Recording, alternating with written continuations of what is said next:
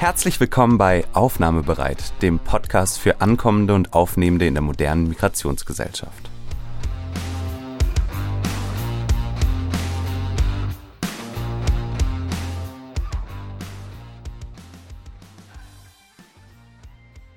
Mein Name ist Judith Kohlenberger, ich bin Migrationsforscherin am Institut für Sozialpolitik an der WU Wien und in der heutigen Folge spreche ich mit der Kuratorin, Autorin und Wissenschaftlerin Dr. Gülscher Stapel von der Stiftung Berliner Mauer.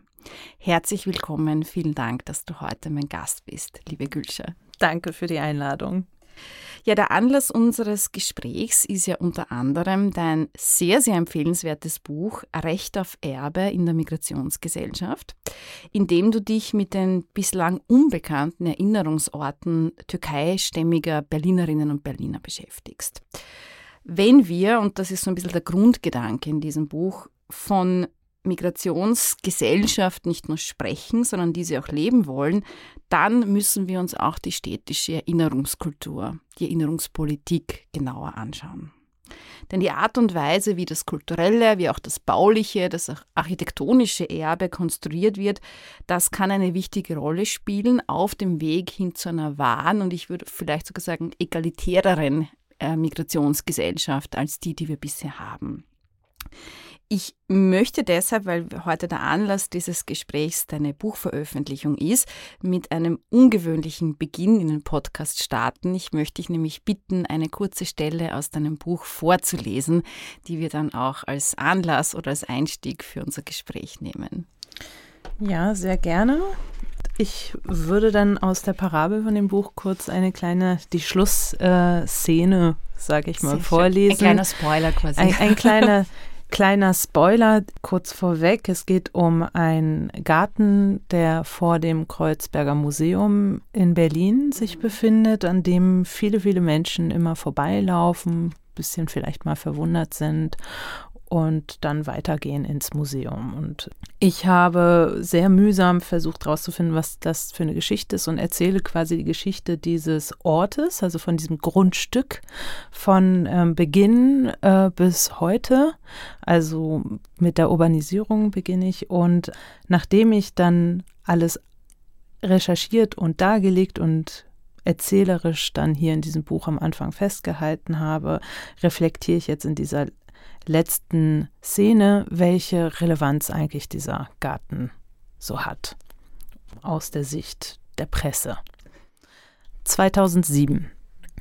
Remsis Geschichte taucht als Randnotiz in einem Artikel auf, den ich bereits Jahre vor meinen vielen Gesprächen mit ihm gelesen, aber nie mit ihm in Verbindung gebracht hatte. Als ich 2015 den Artikel in einem anderen Zusammenhang zitiere, fällt mir erst auf, dass darin Remsi beschrieben wird. Zitat hinter der Toreinfahrt zum Kreuzbergmuseum in der Adalbertstraße pickt ein alter Türke mit stoischer Gelassenheit Unkraut aus dem Gemüsegarten, den er sich auf einem Teil des Parkplatzes eingerichtet hat. Aus der Erde wachsen schon grüne Sprossen, die im Sommer Zwiebeln oder Knoblauch werden könnten. Der alte Mann kann es nicht erklären. Deutsch schwierig, sagt er. Alles lecker. Die türkischen Gastarbeiter haben sich nie am großen Kreuzberger Revolutionstheater beteiligt. Der in diesem Artikel passive und unscheinbare Gastarbeiter beteiligte sich in Wahrheit an viel mehr als an dem Revolutionstheater. Er prägte die Geschichte eines Grundstücks mit, er hat eine Geschichte seiner Einwanderung zu erzählen, er steht im Zusammenhang mit der Geschichte einer Stadtsanierung, die weltweit Wirkung erzielte, er ist ein Komplize der Geschichte einer Instandbesetzung, er ist einer der Ur-Guerilla-Gardening-Akteure in Berlin und er erzählt nicht zuletzt auch eine Geschichte der Solidarität jenseits von Dokumenten und Plänen.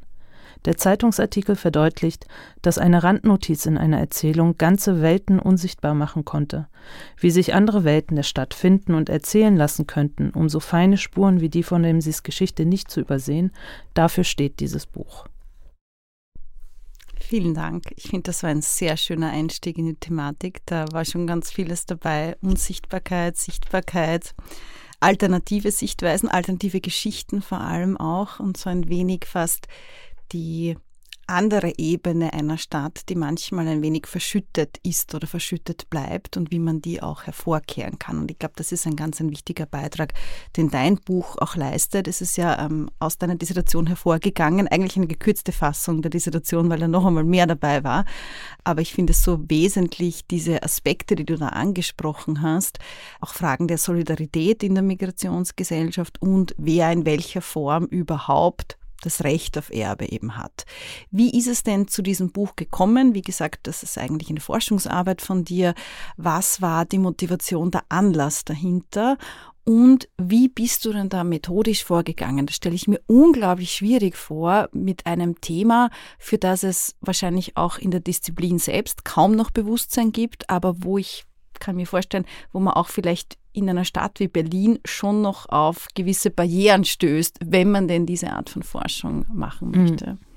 Ja, also ich habe eigentlich schon als Studierende begonnen, mit diesem Thema mich zu beschäftigen und damals noch in dem in, innerhalb eines Projekts, das sich Fremdes Erbe nannte, das fremde Erbe der Stadt. Und es war angesiedelt am Fachgebiet für Denkmalpflege. Das heißt, es ging gezielt auch um materielle Spuren in der Stadt. Also hier leben jetzt schon in Berlin äh, seit, also so wurde das eingeleitet, seit 50 Jahren Menschen, die innerhalb dieser Arbeitsmigration gekommen sind, äh, die müssen doch irgendwelche Spuren hinterlassen haben. Und da, diese Spuren ähm, wollte ich finden und das war sehr schwierig und es war auch gar nicht klar, gibt es so etwas überhaupt? Und in dem Buch jetzt, was am Ende dann erschienen ist, was die Dissertation tatsächlich ist, nicht die gekürzte Fassung der Dissertation, sondern die Dissertation musste, um fertig zu werden, gekürzt ah, werden. Okay, die ist schon gekürzt. Okay, genau. aber im Buch das heißt sich alles. Genau, ich habe eine Datenbank wow. mit äh, Interviewmaterialien und Archivalien, die ich recherchiert habe, die ich nicht narrativ jetzt da reinbringen konnte, weil ich eben in diesem Buch genau diese Frage, die du gerade gestellt hast, reflektieren musste. Wie habe ich denn eigentlich begonnen? Welche Methoden habe ich angewendet und was hat auch nicht funktioniert und wieso wollte ich das überhaupt? Wieso war ich überhaupt auf der Suche nach diesem türkischen Erbe, abgesehen davon, dass meine Professorin ähm, diese Fragen gestellt hat, äh, hat gab es ja auch so eine intrinsische Motivation. Und das hing damit zusammen, dass ich erstmal zu Beginn, meine Eltern kommen aus der Türkei, sind als Gastarbeiter nach Deutschland gekommen. Ich bin mit einem sehr stereotypischen Bild von Türken aufgewachsen durch das, was mir gesellschaftlich gespiegelt wurde. Eben die ausschließliche Reduzierung auf dieses Gastarbeiter sein und auf das Thema Integration und nicht dazu zu gehören letztendlich. Oder man war Opfer von rassistischer Gewalt. Also ich bin in eigentlich den schlimmsten Jahren in der Türkei groß geworden, äh, in, in Deutschland groß geworden in den 80er und 90er Jahren und also Brandanschläge bei uns im Haus ähm, habe ich erlebt, Verfolgung auf der Straße habe ich erlebt. Also eine, eine Form von rechtsextrem Rassismus, den zum Glück viele heute gar nicht so stark kennen. Also nicht als Kind wissen. und als Jugendliche eigentlich schon. Kind und Jugendliche, genau. Dieses ähm, durchs Treppenhaus nicht nach Hause kommen zu können, weil da wieder jemand versucht hat, ähm, Feuer zu legen, zum Beispiel. Diesen Geruch von ja, Urin und Feuer. Das prägt meine Kindheit. Parallel dazu eben in dieser schrecklichen Gegend, aus der ich raus wollte, aus dieser schrecklichen Position gesellschaftlich, aus der ich raus wollte, war ich aber eben auch damit konfrontiert, dass meine Eltern eben nicht so gut Deutsch sprachen, gesellschaftlich herabgewürdigt worden sind und ich habe mich geschämt. Ich wollte nicht solche Eltern haben, ich wollte dazugehören. Und meine Eltern waren auch nicht die intellektuellen politisch engagierten Menschen oder so. Also sie haben, ich habe auch nicht dann in der Presse was gelesen, was dann nicht kongruent war zu dem der Realität zu Hause. Also ja, das, äh, als ich dann anfing in Berlin als Studierende, meine Strategie war Anpassung unsichtbar werden, so gut es ging. Der Name hat das verhindert, die Nase, äh, die Physiognomie manchmal. Aber der, ich war eben bestrebt, unsichtbar zu sein. Und äh, im Studium dann, als ich dieses Projekt gemacht habe, wollte ich natürlich nicht die türkischen Spuren am Anfang entdecken, sondern war auf der Suche nach den Spuren der Spätaussiedler, weil ich nicht auf das Türkenthema reduziert werden wollte. Und bin dabei dann aber innerhalb dieses Projekts einem Mann begegnet, dem gehörte eine Fernsehwerkstatt. Und äh, da war ich aber eigentlich nur, weil ich einen alten Fernseher ausleihen wollte, weil wir innerhalb dieses Projekts eine Ausstellung kuratiert haben. Und wir brauchten für die Heimatecke, das war da, also wir dachten, wir sind die Oberkünstler, machen jetzt eine Heimatecke. Und dafür brauchten wir einen alten Fernseher. Und dann bin ich in diese Fernsehwerkstatt und habe dem erklärt, wir haben ein Projekt gemacht über das fremde Erbe der Stadt und Erinnerungsorte von Migranten und so weiter. Und dann hat er mir gesagt, oh, dazu könnte ich auch ganz viel erzählen meinte ich, aha, was denn? Und ähm, was sind denn deine Erinnerungsorte? Und dann fing er an, über den Mariannplatz zu erzählen. Ähm, der Mariannplatz ist in Berlin, in Kreuzberg, so ein Ort, da ist das Künstlerhaus Bethanien, so eine sehr linkspolitische Kunstszene, aber auch, ähm, das ist auch der Ort, wo der, die ersten Mai-Demonstrationen äh, waren am Ende. Das ist im Schatten der Berliner Mauer gewesen. Dort befand sich das Rauchhaus, das ist ein bekanntes besetztes Haus gewesen. Und er erzählte dann von den linkspolitischen Türken, von einem Arbeiterchor, von einem Austausch mit einem Chor in der DDR, von politischen Bewegungen und Demonstrationen und so weiter. Und ich dachte, ich höre nicht richtig. Also, sowas hatte ich ja noch nie gehört. Und damit ging es eigentlich los. Das die, erzähle ich auch in dem Buch, diese Story, wie es diese Begegnung und wie es dann losging. Und das hat einfach komplett das Bild, was ich von meiner Existenz in dieser Gesellschaft hatte, Kopf gestellt. Es hat komplett in Frage gestellt, wie mir gespiegelt wurde, warum ich eigentlich hier bin und, und was ich hier in der Stadt oder in, in, in der deutschen Gesellschaft für eine Position habe. Also plötzlich war, waren die da nicht nur Gastarbeiter, das sind da mündige Akteure, aktive und deshalb ist auch dieses Zitat nicht nur im, was ich eben vorgelesen habe, nicht nur für den Garten von Remsi Karatasch so entscheidend gewesen. Ich habe diesen Artikel nämlich dann diesem Fernsehwerkstattinhaber gezeigt und der war völlig außer sich. Dass sich die türkischen Gastarbeiter nicht an dem Revolutionstheater beteiligt haben, war für ihn wie ein Schlag ins Gesicht. Also es war nicht nur ein Unsichtbarmachen, sondern eine regelrechte Negierung durch Nichtwissen, natürlich nicht mit Absicht. Aber dadurch, dass diese Geschichten nicht erzählt werden, hm, verschwinden sie dann in dem Gedächtnis. Und ähm, ich war damals 2007, als ich anfing, das zu recherchieren und zu präsentieren, damit konfrontiert, dass ähm, einige deutsche Wissenschaftler meinten, ja, du konstruierst doch einen Mythos. Die Türken waren doch nicht alle politisch aktiv. Und da habe ich mich ertappt gefühlt und dachte, ja, jetzt klammer ich mich jetzt an diese Geschichte und will die erzählen. Ich war damals aber noch nicht in der Lage, ja, pfiffig und frech zu antworten. Heute sage ich immer, die Deutschen waren auch nicht alle politisch aktiv. Oder, ja, also, und trotzdem erzählen so, wir eine Geschichte politischer Bewegungen. Und äh, es sind auch nicht alle deutschen Menschen Künstler. Und trotzdem erzählen wir die Geschichten von Künstler, Künstlern und Künstlerinnen. Oder Poeten. Ganz genau. Aber bei den Gastarbeitern und Migranten war das dann irgendwie, wenn die nicht alle Akademiker und äh, irgendwie herausragende Menschen sind, dann ist es das nicht wert zu erzählen oder wie. Heute würde das, glaube ich, nicht mehr so oft passieren. Aber damals ist ja, da hast du jetzt die eine Geschichte, das waren vielleicht zehn Leute, äh, es waren auch mehr, aber äh, es wird nicht mehr so sehr in Frage gestellt. Also seit ich begonnen habe, diese Reise angetreten bin, hat sich unglaublich viel verändert. Also. Ich, ich fand das unglaublich spannend, dass du jetzt deinen persönlichen Weg oder die Erzählung deines persönlichen Wegs damit begonnen hast, dass am Anfang sehr viel Scham da war ähm, und sehr schambesetzt, die vielleicht auch eigene kulturelle Herkunft, ein Teil der eigenen Herkunft, muss man sagen, weil dein, dein anderer Teil ist natürlich auch ein deutscher Anteil, der einfach da ist. Und ich finde, das, das zeigt doch dieses Changieren, das du da beschrieben hast, so ein bisschen zwischen diesen unterschiedlichen Aspekten sehr gut.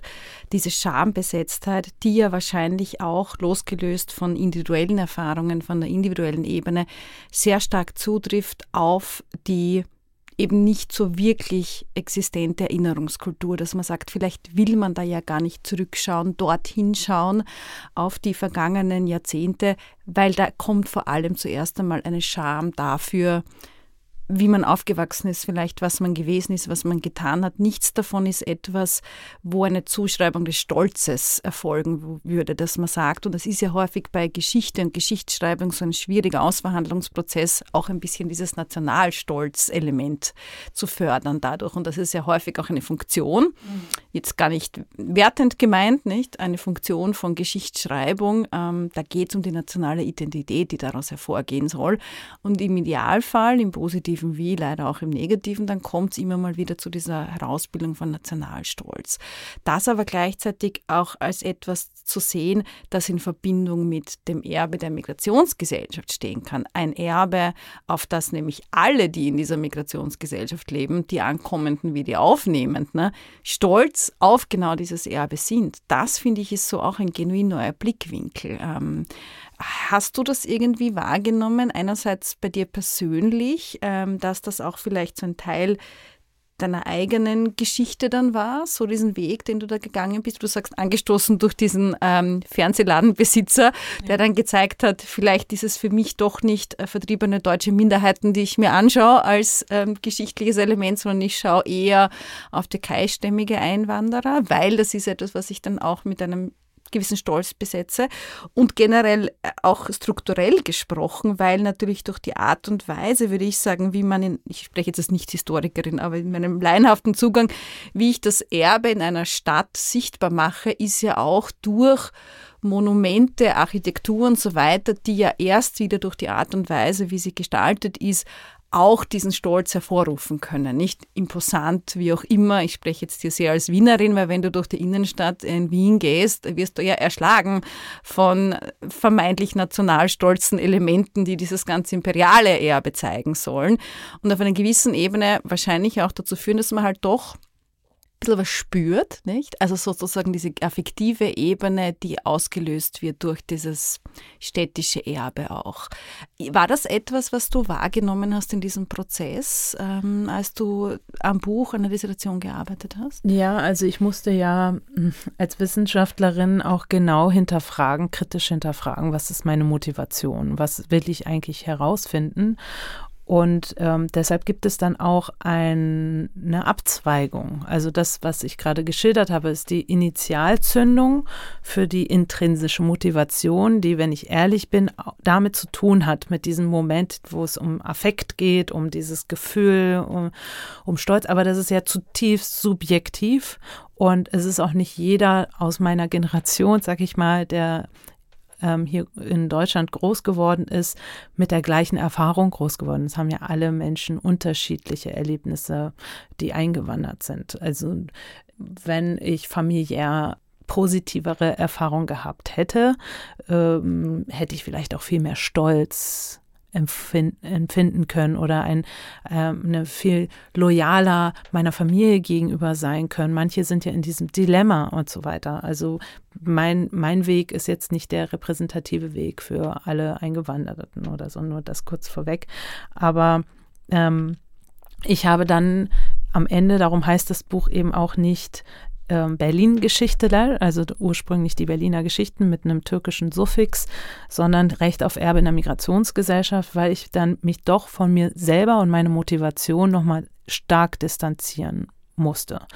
Äh, ich habe dann eben beim Suchen nach weiteren Spuren äh, hat es dann keinen Sinn mehr ergeben, mit nach wessen Spuren ich hier gerade suche, weil eben aus der Türkei so unterschiedliche und auch konfliktbehaftete Menschen gekommen sind, dass ich dann bei der Suche nach den städtischen Spuren auch verstärkt auf politische äh, Geschichte gestoßen bin. Also vor allem Völkermordgeschichten im Kontext des Osmanischen Reiches, im Kontext der ähm, türkischen Republik oder Republik Türkei.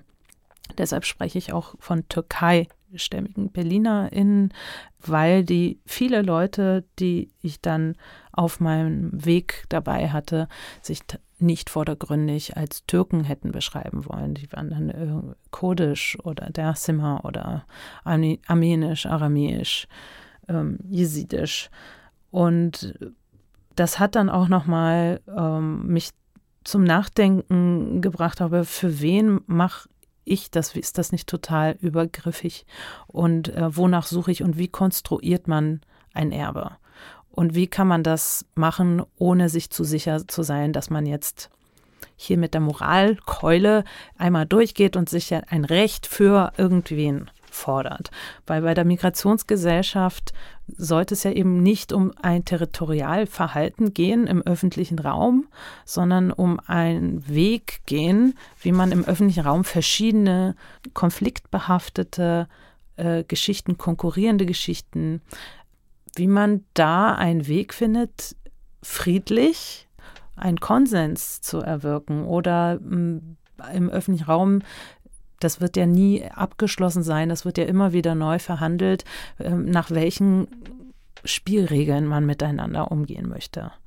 Darum äh, geht es dann am Ende in meinen Analysen auch ja, es, wie sich das eigentlich entwickelt hat und dass es auch wichtig ist, dass es Gruppen gibt, die sich etwas einfordern, weil es nicht repräsentiert wird. Der Repräsentationsgedanke ist wichtig, aber im Kontext einer Migrationsgesellschaft müssen wir eigentlich die grundsätzliche Grammatik uns nochmal anschauen.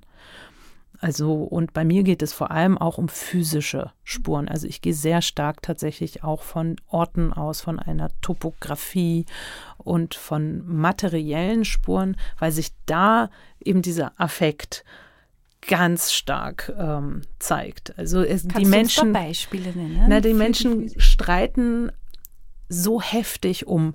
Architektur, um Plätze, Platznamen, das ist ja unglaublich emotionsbehaftet. Es, da geht es ums Eingemachte, weil man etwas eingraviert ne, in die DNA der Stadt. Und der, das, was wir in die Stadt einschreiben, in Stein meißeln, das hat immer noch Gewicht. Wir leben in einem Zeitalter der Digitalität und das wird auch gerne gemacht, dass ein Migrationsthemen im Digitalen sein sollen. Aber wenn es drauf ankommt, es geht um Anerkennung, dann hat man hier Minderheiten, die sich einfordern, wir wollen jetzt hier aber im öffentlichen Raum ein Stein. Also dieses Material verankern im öffentlichen Raum und, oder ein Narrativ irgendwie sichtbar machen im öffentlichen Raum, das bedeutet etwas immer noch. Und das verursacht, das, das berührt einen und ähm, man hat das Gefühl, das ist dann richtig verankert. Ne? Und äh, darum ist es besonders spannend, finde ich, sich das ganz genau anzugucken. Und das ist auch wie der heilige Gral. Also ähm, wenn ich dann anfange, gestern war ich ja noch bei den Denkmalpflegern, äh, darüber zu sprechen, dass jetzt hier unser Kulturerbe, das materielle Erbe und dann die Diversität davon und was man da machen könnte, da kann es schon durchaus mal zu sehr hitzigen, aufgebrachten Konflikten auch, auch auf dem akademischen Level kommen, weil man da einen Bereich flankiert, der sehr festgeschrieben ist. Wir haben jetzt so viele Jahre das Produzieren von Stadt auf einer bestimmten Art und Weise gelernt. Wer setzt, und das ist eben machtbehaftet, wer kann überhaupt ein Gebäude errichten, wer ist in der Lage, ein Denkmal zu setzen, wer äh, hinterlässt Kunst im öffentlichen Raum und äh, wer schreibt ein Buch über die Stadt. Das ist ja alles ähm, äh, etwas, was machtsensibel ist. Und da da dann mitreden zu wollen, wird eben als Angriff auf die bestehende Ordnung oftmals empfunden und verursacht Unsicherheit. Mhm. Auch wieder Gefühl, ja, Unsicherheit und Heritage ist ja sowas Sicheres. Ne? Und darum, das ist ein spannendes Feld und wir sind an einem wichtigen Punkt jetzt jahrelang gewesen und haben über Repräsentation gestritten. Da war ich auch mit dabei ne? und dann habe ich Geschichten gesammelt und aber beim Erzählen habe ich gedacht, ja, wie erzähle ich denn das jetzt? Erzähle ich jetzt die Geschichte von Remsi, von nur von seinem Garten oder erzähle ich die Geschichte dieses Ortes? Da muss ich aber nochmal zu dem Ort recherchieren. Und wenn ich dann vom Ort ausgehe, dann kann ich das öffnen, dann ist es nicht nur das Erbe von Remsi oder das Erbe der Türken, sondern es ist eine neue Geschichte der Stadt. Aber mein Zugang erfolgt eben durch die Perspektive oder der Zugriff durch Menschen, mit der Hilfe von Menschen, die sonst an diesem Prozess nicht beteiligt sind. Und das bezeichne ich, das habe ich dann reflektiert und das ist die Methode, die ich dann da beschreibe. Das sind die Gesprächskomplizenschaften.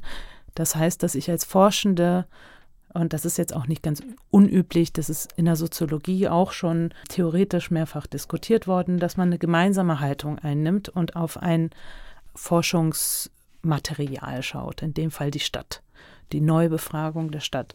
Und sie sind dann von dieser Repräsentation befreit. Sie sprechen dann nicht für eine Gruppe, sondern sie sind auch Expertinnen, die mir helfen, neue Fragen zu stellen und ich gehe dann ins Archiv und versuche mehr rauszufinden und zeige denen das dann auch wieder. Dann kommt da wieder was in Gang und das ist sozusagen diese Methode. Ähm, es klingt so hochtrabend, ist ja keine richtige Methode, es ist mehr eine Haltungsänderung und das ist ganz wichtig. Und da kommt es auch darauf an, wer mit wem Gesprächs eine Gesprächskomplizenschaft eingeht. Und da spielte es natürlich eine Rolle, wer ich bin. Und dass da auch ein Vertrauens Verhältnis da ist. Ja. Mhm, mh. Ganz stark auch, finde ich, knüpft das an an neuere soziologische Zugänge, die eben auch Erfahrungsexpertinnen und Experten einbinden, ist ganz wesentlich, oder sogar partizipative Formen von Forschung und gleichzeitig natürlich eine Form der Geschichtsschreibung, die bewusst nicht von oben mit den einigen wenigen, du hast jetzt die Künstler, die Schriftsteller und so weiter, äh, the few sozusagen erwähnt, da geht es eher um the many, nicht? Also diejenigen, die auch die Geschichte einer Stadt oder eines Landes tragen und mitgestaltet haben, aber vielleicht nicht unbedingt so präsent waren bisher. Ich fand das deshalb auch sehr eindringlich, äh, wie du jetzt Macht als ähm, ein ganz zentrales Moment genannt hast, weil die Frage, wer erstens mal, wer ein Denkmal gesetzt bekommt und wer nicht, nicht, das ist absolut eine Machtfrage. Das widerspiegelt ja auch einfach die gesellschaftlichen Verhältnisse und die Machtverhältnisse in dieser Zeit. Aber noch gewichtiger meine ich, wer das Anrecht auf ein Erbe hat in einer Gesellschaft, auch das ist ganz massiv eine Machtfrage. Und die Art und Weise, wie wir damit umgehen, ist halt bei weitem nicht neutral, sondern ist halt ganz stark von unseren Haltungen und Wertvorstellungen getragen, die wir haben.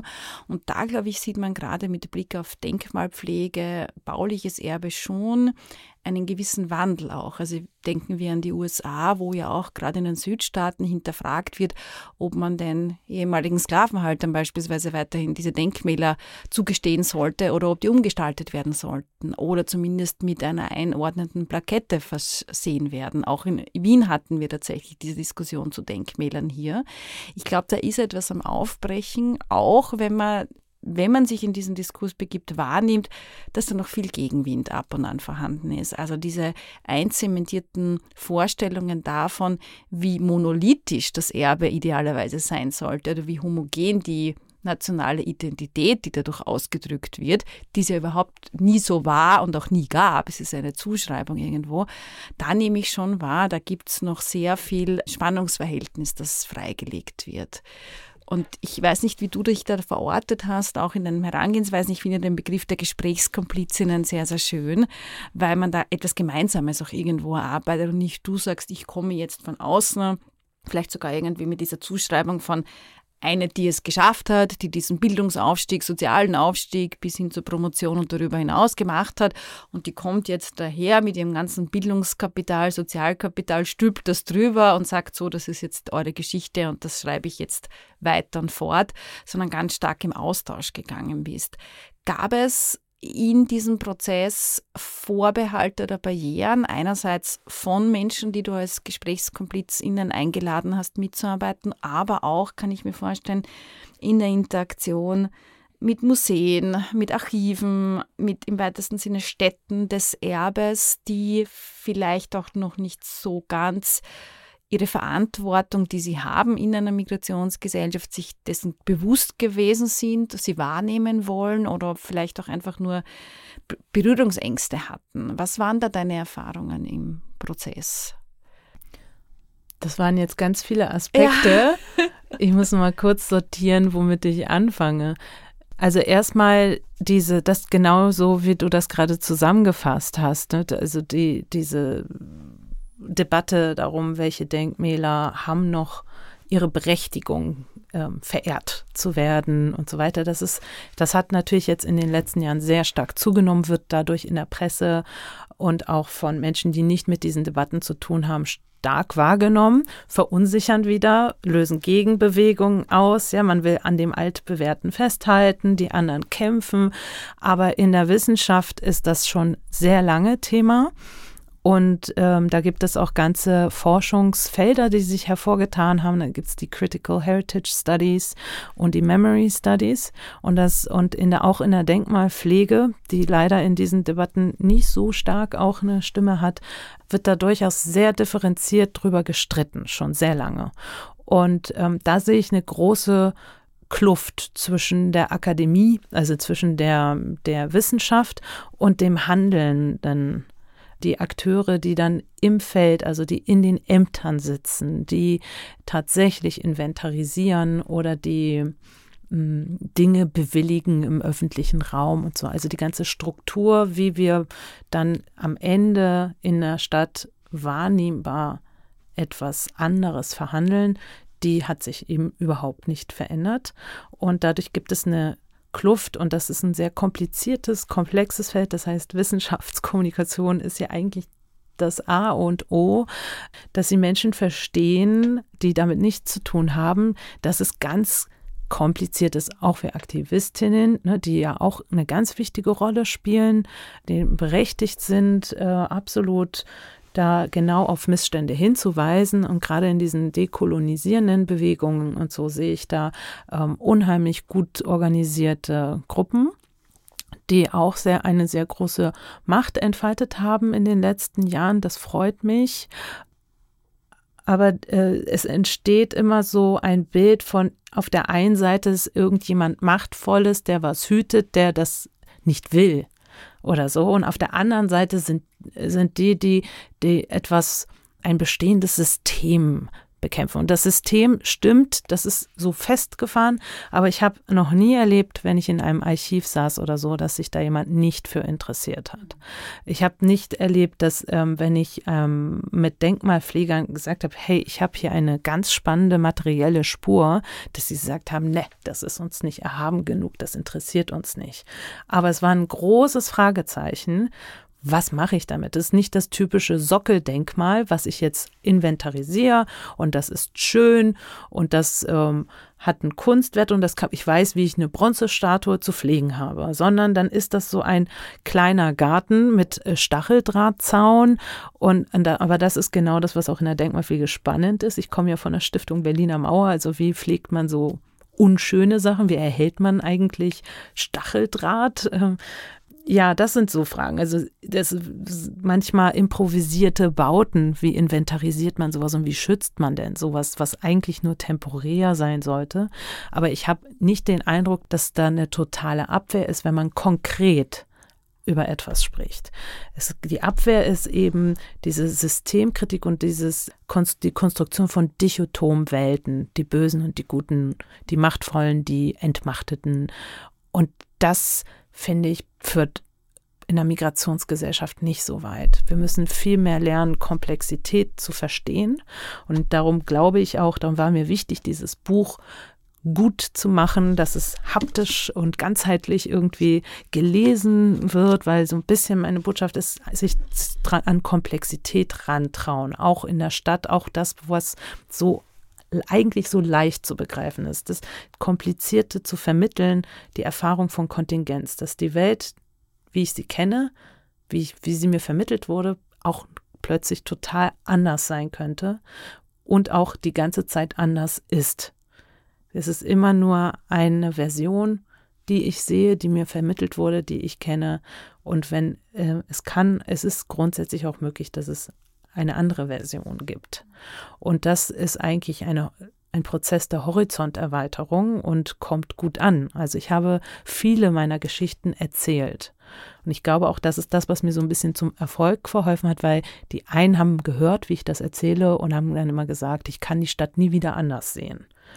Also es ist nicht nur die Geschichte, sondern die Haltung, wie das, was mich umgibt, die Spuren, dass man über etwas stolpert.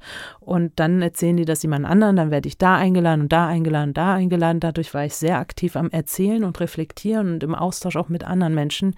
Und all deren Feedback und all das, diese Erfahrungen sind auch eingeflossen in das Buch und haben mir auch geholfen, nochmal zu reflektieren, was mache ich hier eigentlich und welche Berechtigung habe ich jetzt hier so zu sprechen und warum ist das, warum kommt das gut an? Was ist es eigentlich, wofür sich die Leute interessieren. Und das, was sie wissen wollten, war, wie hast du das überhaupt rausgefunden? Mhm. Wie bist du darüber gestolpert? Und das war wichtig, sehr motiviert, komplett andere Fragen gestellt und auch ganz viele Zufälle, in denen ich offen war. Indem ich an, bei Häusern bei allen geklingelt habe. Also auch Mut natürlich, aus der Komfortzone rauszugehen. Mhm. Und darum habe ich in dem Buch genau das, was mir am meisten für Fragen gestellt worden ist, mitverarbeitet. Dieses, wie kommt man eigentlich an so eine andere Erzählung?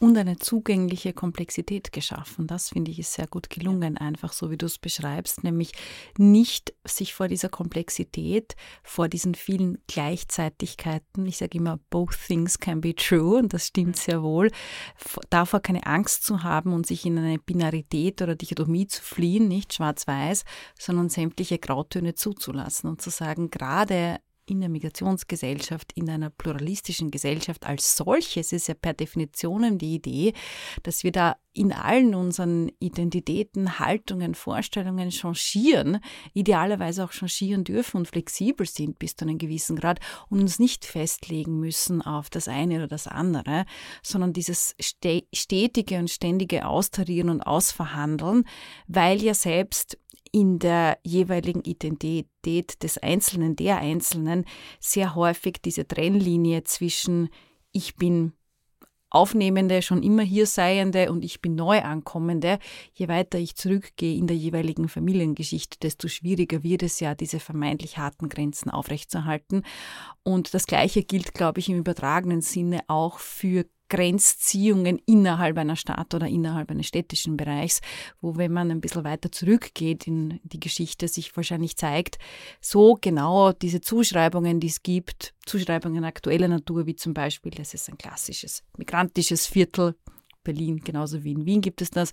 Und das ist ein autochthones, das ist ein nobler Bezirk und das weniger. Auch das hat natürlich ähm, eine geschichtliche Vergangenheit tatsächlich und hat auch ähm, viele Auswirkungen und Konsequenzen auf die Zukunft, die aber ständig au weiter ausverhandelt werden müssen, damit ich diese Grenzen aufrechterhalten kann. Nicht? Die sind ja einfach nicht natürlich da. Und das finde ich jetzt sehr schön, wie du das gesagt hast, aufgrund dieser hohen Komplexität nicht davon abzugehen, sondern die sehr gut abzubilden aber zugänglich zu machen. Das finde ich ganz zentral. Ja, aber das ist natürlich ein Modus im öffentlichen, also im öffentlichen Raum. Also die, das ist die Verantwortung, die ich sehe im politischen. Gleichzeitig gibt es aber dann diese Grenzziehungen. Das ist völlig utopisch zu glauben, dass jetzt alle ausschließlich sich als Menschen sehen wollen oder alle anderen, aber dass eine Offenheit gelernt wird, den, dem anderen und der andere ist dann jetzt nicht eine kulturelle Grenzziehung in meinem Verständnis, sondern der andere Menschen, die ich nicht kenne, mit denen ich nichts zu tun habe, das müssen jetzt nicht nur migrantische Menschen sein, dass ich da erstmal es hinbekomme, dass ich den Menschen auch sehen lerne. Gleichzeitig gibt es aber Erbengemeinschaften, so nennen wir das in den Heritage Studies, Menschen, die zusammen identitätsstiftende Rituale haben, die zusammen eine gemeinsame Erzählung haben, sei es eine positive oder eine negative. Also manche Menschen organisieren sich auch entlang von Erzählungen von, von Verlusterfahrungen oder sind Opfer von ähm, Gewalterfahrungen und so weiter. All diese Erbengemeinschaften müssen in einer Migrationsgesellschaft ihre Berechtigung haben können. Auch das, was dann in kritischem Zusammenhang ungern gesehen wird, traditionalistische Gruppen. Ich bin hier sehr aktivistisch und mache Migration und Antirassismus, aber ich bin auch ein großer Fan von Tradition. Ich habe eine große Sympathie für regionale Identität. Es wird nur ein Problem, wenn diese regionale Identität eben zu territorial wird und alle anderen beherrschen will. Und ausschließen. Und das ist das Problem. Mhm. Wieso kriegt man das nicht hin, ein Erbe zu pflegen? Das Positive mitzunehmen und zu schützen. Das ist Kultur, das ist auch Kulturerbe, aber eben nicht sich territorial zu verhalten und zu akzeptieren, dass es ein Shared Space ist. Und ähm, dann muss es aber auch etwas geben, wo man gemeinsame Momente hat. Und das ist das, wofür ich plädiere in einer Migrationsgesellschaft, dass die Aushandlung von öffentlichen Erinnerungen, von öffentlichen Setzungen, dafür brauchen wir eine andere, ein anderer Spielregeln, die eben diese äh, Verschiedenheiten zulassen und wo wir auch Kompetenz entwickeln, um mit Konflikten dann umzugehen. In der Hardenbergstraße, über die ich hier schreibe, gibt es einen äh, nicht existierenden Erinnerungsort, sondern eine Topografie, ein Ereignisort, wo äh, ein armenischer äh, junger Mann, Sogomon Telerian, äh, den türkischen Innenminister, der hauptverantwortlich war für die Deportation der Armenier, äh, umgebracht hat auf offener Straße. Der hat in der Hardenbergstraße den erschossen und wurde dann festgenommen. Das heißt, dass er in den, in den armenischen Narrativen ist er der Rachemörder. Das ist der Moment, der einem es ermöglicht, sich nicht mehr als Opfer zu erzählen, sondern dort auch eine emanzipierende, ein Emanzipationsnarrativ, ein, ein, ein empowerndes Narrativ zu erzählen. Und an diesem Ort gibt es den Mythos, dass es da irgendein Zeichen geben könnte oder ein Denkmal für Solomon Tehlirian. Gibt es aber nicht. Und umgekehrt gibt es türkische rechte Gruppen, die an diesem Ort den äh, Innenminister Talat Pascha ehren möchten und ihn als Märtyrer in seiner gedenken wollen. Und die deutschen Behörden haben sich da komplett rausgehalten, weil das ist ja eine Geschichte von den anderen. Und das ist zu, zu aufgeladen und da lassen wir die Finger von. Und das ist jetzt immer wieder im Konkreten so genauso passiert. Man hat sich rausgezogen aus der Fahne. Das ist, hat mit uns hier nichts zu tun. Und ich meine, die, wie viel mehr soll diese Geschichte mit dem Ort zu tun haben? Man kann dann Fragen stellen, warum war der überhaupt da? Wieso ist das denn überhaupt in Berlin passiert? Was sind denn die Verflechtungen drumherum? Warum ausgerechnet in der Hardenbergstraße? Und dann kommt es zum Gerichtsprozess. Und dieser Prozess führt schlussendlich zu äh, juristischen Neu, neuen Gedanken von zwei ganz entscheidenden Juristen aus Lemberg, aus der heutigen Ukraine. Und dann entsteht das, ähm, stehen diese völkerrechtlichen Gesetze, die Genozid unter Strafe stellen und das Verbrechen an der Menschlichkeit. Weil in diesem Prozess am Ende nicht dem Rachemörder der Prozess gemacht wurde, sondern dem Ermordeten. Es wurde, wurden Zeitzeugen ähm, vernommen, die dann dargelegt haben, was da bei diesen Deportationen passiert ist, um herauszufinden, ob die Verbrechen dieses Mann, ermordeten Mannes so schwerwiegend waren, dass der Rachemörder unzurechnungsfähig war in dem Moment. Und der wurde freigesprochen. Und das ist eine unfassbare Geschichte, die eine Wirkung hatte und die nicht erzählt wird. Und das ist, hat mich sehr interessiert und darum geht es auch äh, in, den, in dem Hauptkapitel in dem Buch. Was äh, lernen wir eigentlich daraus? Was es damals bedeutet hat, wie man damit umgegangen ist, wie das vergessen wurde, wie es keine Zeichen dafür gibt, Vielleicht kann es auch keine geben, aber es gab Anträge, künstlerische Interventionen zu machen. Es gibt äh, Gesänge und Tanzmomente von armenischen Gruppen. Es gibt Kranzniederlegungen oder gab es von rechten türkischen Gruppen. Ähm, die haben sich zurückgezogen jetzt mittlerweile auf einen Friedhof, ähm, der auch eine spannende Geschichte hat. Ja, und das ist zum Beispiel so ein Moment, wo man denkt, ja, ich kann äh, bestimmte Grenzen und Werte im öffentlichen Raum festlegen. Ich kann sagen, dass hier ein, ein Verbrecher, der sich des Völkermordes schuldig gemacht hat, dass der hier definitiv nicht als Märtyrer äh, geehrt wird. Ich kann aber auch überlegen und sagen, ja, mit dem Rachemord, das wollen wir hier auch nicht, aber wir könnten das und das machen oder wir machen nichts. Aber zumindest sich dazu zu verhalten und das auch anzunehmen und nicht, dass dieses das ist jetzt hier die Hardenbergstraße und das hat jetzt mit der deutschen Geschichte nichts zu tun.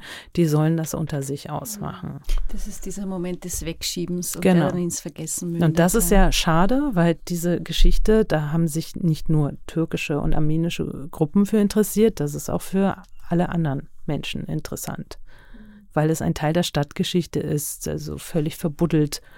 Äh, und dann kommt das hervor und man denkt, boah, ist das spannend das war hier in Berlin. Warum? Und dann erfahren sie immer mehr, immer mehr, was eigentlich die, die äh, preußischen Menschen mit den osmanischen Menschen verbunden hat damals.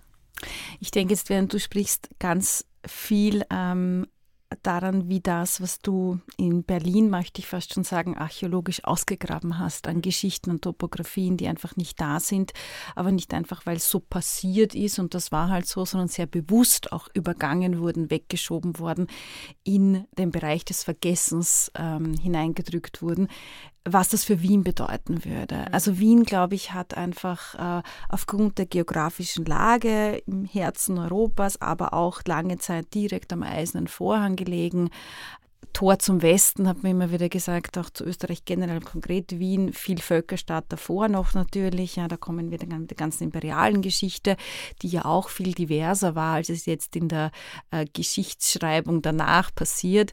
Was da eigentlich an Spuren hier wäre, ganz unterschiedlicher Natur, auch in dem Bereich, mit dem ich mich ja befasse, dem Thema Flucht und Vertreibung, weil Wien im Grunde eine Stadt von Geflüchteten über die Jahrzehnte ist. Es sind lauter Vertriebene, die hier sind. In, in fast allen Familiengeschichten habe ich Momente, wo man sagt, das war die Fluchtbewegung meiner Eltern, meiner Großeltern. Da wurden wir vertrieben. Wir kommen eigentlich daher. Viel Unfreiwilligkeit in der eigenen Migrationserfahrung, in der eigenen Migrationsgeschichte.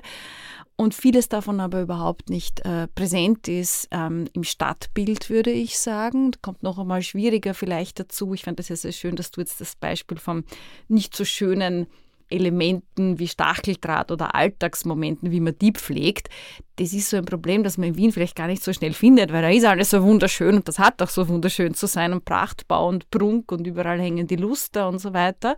Ich darf das sagen als Wienerin, ja. Äh, aber es ist noch einmal schwieriger, weil wie komme ich denn dahin, wo es vielleicht ein bisschen schier ist und wo es ein bisschen hakt und wo man sagt, aha, da tut sich was auf, was vielleicht auch der Alltagsrealität vieler Menschen in der Stadt nahe kommt.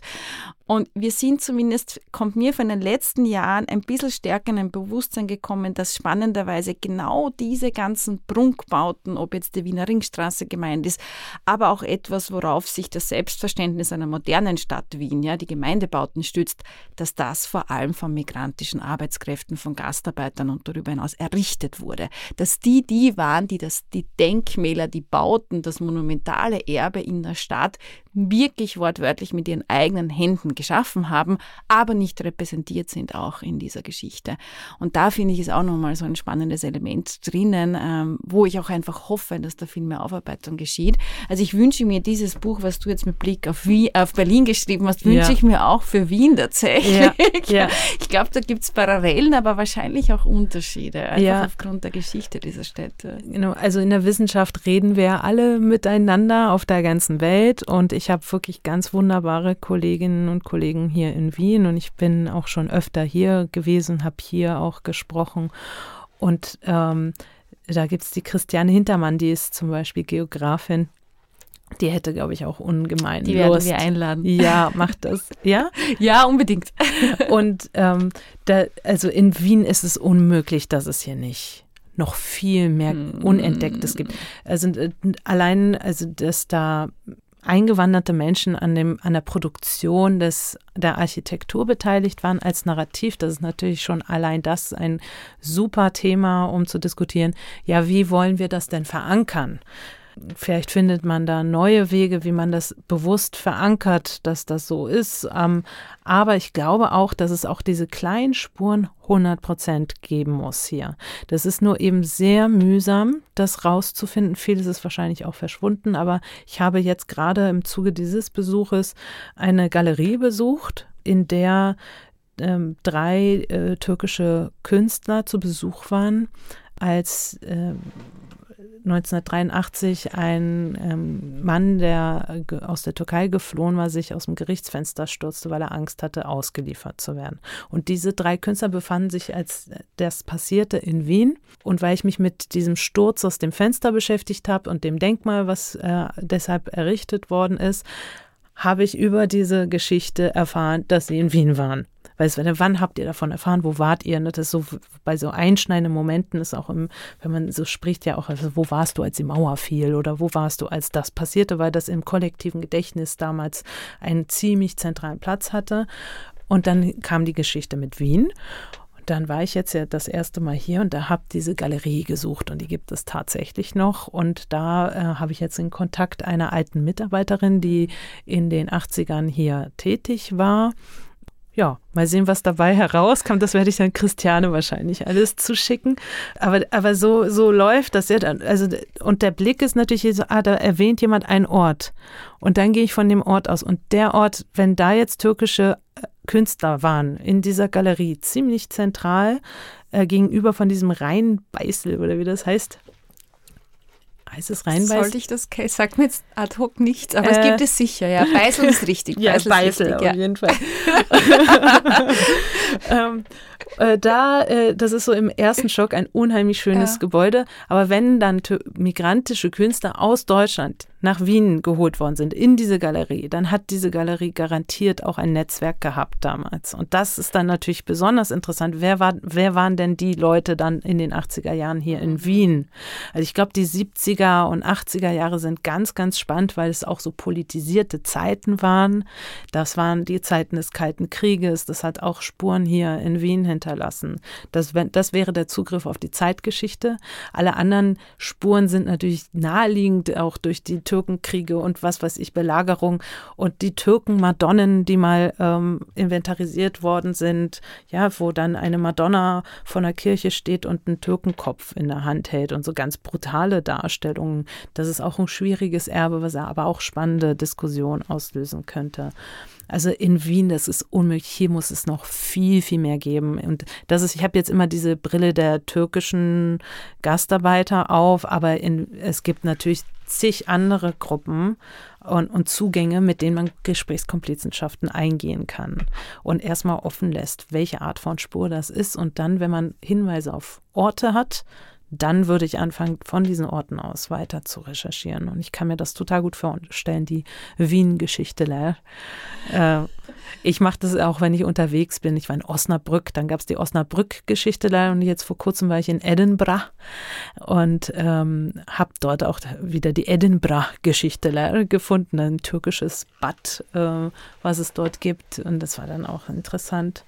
Ja, also das macht total Spaß und darum versuche ich irgendwie auch zu vermitteln, wenn man so konkret wird, das kann man gar nicht nicht machen wollen, weil es einfach interessant ist und weil es grundsätzlich Interesse für Geschichte weckt und Spuren in der Stadt. Und man wird sensibilisiert dafür, was passiert jetzt und was für Spuren werden jetzt hinterlegt. Und ich fand das ganz bezeichnend. Ich meine, wir hatten eine sogenannte Flüchtlingswelle aus Syrien und ähm, kann mich nicht erinnern, dass Museumskolleginnen da irgendwelche Zeichen und Dinge gesammelt hätten. Jetzt hatten wir eine Flüchtlingswelle aus der Ukraine und es wurden sofort ganz viele Schilder, ähm, Aktionen, Plakate von Museumskolleginnen inventarisiert, um diesen Moment zu dokumentieren. Das ist ja das, was Museen machen. Die erkennen dann auch im Hier und Jetzt. Corona-Zeit wurde dann ja auch gesammelt, zum Beispiel, um eine Zeit zu dokumentieren. Und das ist, findet immer selektiv statt. Und das ist so ein bisschen schade und da muss, müssen wir viel mehr reflektieren. Und ich unterstelle halt niemandem böse Absicht, aber wir leben in einem rassistisch gewachsenen System. Und unsere, unser Blick äh, produziert Ungleichbehandlung und die müssen wir aktiv versuchen, uns bewusst zu machen. Was ist es wert, dokumentiert zu genau. werden und was ja. nicht. Ja. ja. Also ich glaube auch und ähm, ich bedanke mich sehr, sehr herzlich für diesen vielfältigen Blick, den du da jetzt eingebracht hast, weil der auch zeigt, erstens mal die Fülle an Potenzial, die da in Wien vorhanden ist. Das würde ich ganz genauso sehen. Auch mit Blick auf rezente Geschichtsschreibung ich äh, kann jetzt gar nicht dazu viel sagen. Da fehlt mir so ein bisschen ein Einblick, ob jetzt mit Blick auf ukrainische Fluchtbewegung mehr dokumentiert wurde, jetzt konkret in Wien mhm. als ähm, 2015. Aber was ich schon wahrnehme, ist, dass von ankommenden Flüchtlingen selbst auch viel dokumentiert wurde, viel niedergeschrieben wurde, viel geschaffen wurde an rezentem Erbe, das auch einfach da sein wird und das auch nicht mehr weggeht. Ja? Und ich glaube, das ist auch ganz wesentlich, sich das anzuschauen und wie dieses wieder in der Gemeinsamkeit ausverhandelt wird, gleichzeitig aber auch Anknüpfungspunkte zu weiter zurückliegenden Vertreibungsmomenten geschaffen wurden, wo viele Personen gesagt haben, Fluchtvertreibung ist in meiner Familie Familiengeschichte relevant, aber ich möchte hier zur jetzigen quasi Geschichtsschreibung in dem Moment mit der neuen Fluchtbewegung auch etwas beitragen. Da lassen sich Parallelen finden, aber auch Grenzziehungen, wie du gesagt hast. Ja, liebe Gülscher, vielen Dank. Das war wirklich ähm, ein unglaublich spannender Einblick in einen, wie ich finde, wahnsinnig interessanten Forschungsbereich, den du da hast und den du dir auch selber so schön erarbeitet hast. Fast so wie ein Krimi ist das ja, wenn man dem nachspürt. Also da äh, den Mut, den du erwähnt hast, das glaube ich dir sofort, dass man den braucht, mutig zu sein durch diese Art der Herangehensweise, sich auch nicht zu scheuen, auf was Neues zu stoßen und da vielleicht selber auch mal anzustoßen im wahrsten Sinne des Wortes. Aber genau dadurch, dass ja die Doppeldeutigkeit des Wortes stößt man ja wiederum was Neues an. Und ich glaube, das ist immer so, dass das eine bedingt das andere ganz stark. Man weiß halt nie zu Beginn dieser Detektivreise, wo man am Ende hingelangen wird. Du bist zu einem sehr schönen Ende gelangt, wie ich finde, das Buch ist wirklich empfehlenswert. Ich möchte es zum Schluss noch einmal erwähnen. Dankeschön. Ähm, also es ist nicht das Ende, es muss noch irgendwie das, weiter. Ich kann natürlich nicht aufhören. Genau, aber ich glaube, das war, war das von Einstein. If we knew what we were doing, it wouldn't be called research. Ja, genau. Ja. So Damit konnte ich sein. mich sehr sehr gut identifizieren mit diesem Satz.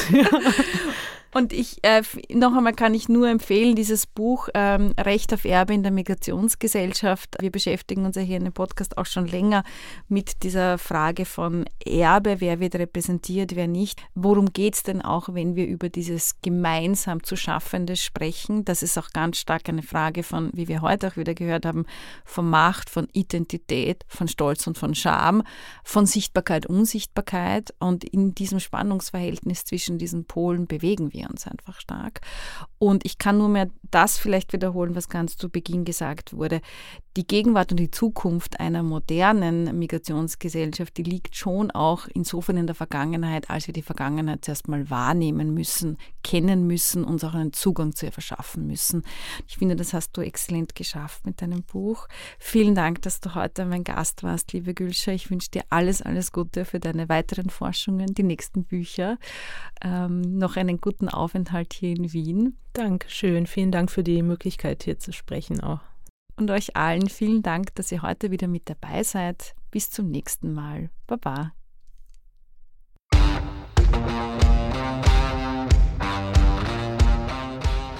Vielen Dank fürs Zuhören. Wenn euch diese Folge gefallen hat, abonniert Aufnahmebereit auf Spotify oder allen anderen gängigen Podcast-Plattformen und folgt Judith Kohlenberger und der Chefredaktion auf ihren Social-Media-Kanälen. Fragen, Anregungen und Beschwerden an aufnahmebereit.wu.ac.at. Alle Infos findet ihr auch in den Show Notes. Bis zum nächsten Mal.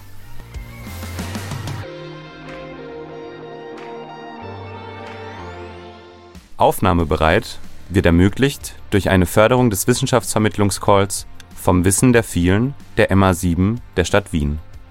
Danke an die KooperationspartnerInnen von die Chefredaktion und der Podcast-Werkstatt.